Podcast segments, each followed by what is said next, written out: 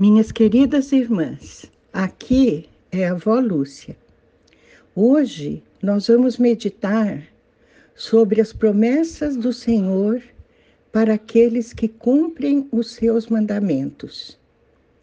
O Salmo 25, no seu versículo 10, diz: Todos os caminhos do Senhor são amor e fidelidade para com os que cumprem os preceitos da sua aliança. Aqui, minhas irmãs, nós temos a palavra do Senhor. Meu Deus, essa é a tua palavra.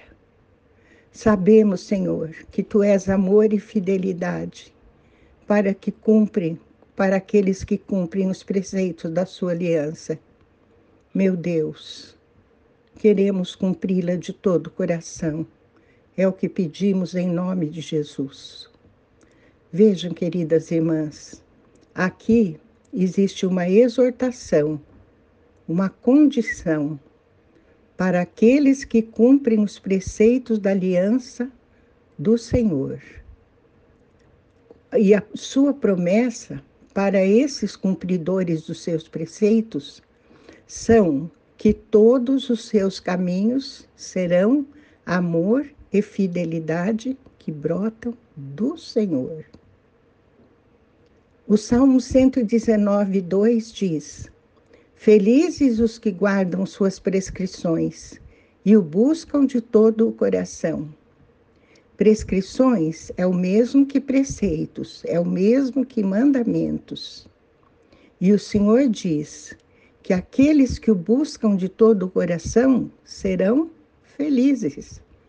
Essa é a sua promessa para aqueles que o buscam de todo o coração.